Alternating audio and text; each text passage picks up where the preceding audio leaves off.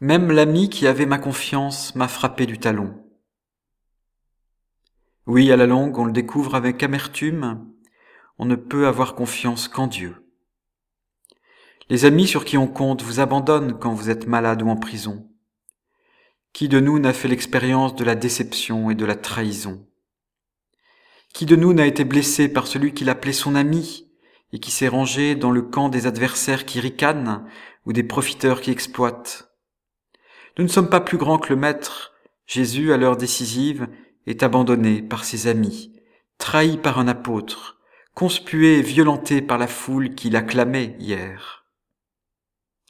Quand tous sont partis, quand l'obscurité gagne, quand la solitude glace le sang de l'âme, le Seigneur est là, silencieux, fidèle, debout à côté de nous, la main sur notre épaule. Celui qui dans sa peine a senti la présence de l'ami divin ne l'oubliera jamais.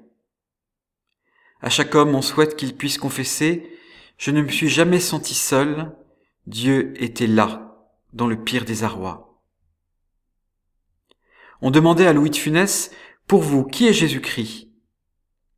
Il répondait Jésus-Christ est le merveilleux compagnon de chaque instant de ma vie. Même quand l'ami nous abandonne, une ombre hospitalière rôde, le merveilleux compagnon est là, à chaque instant.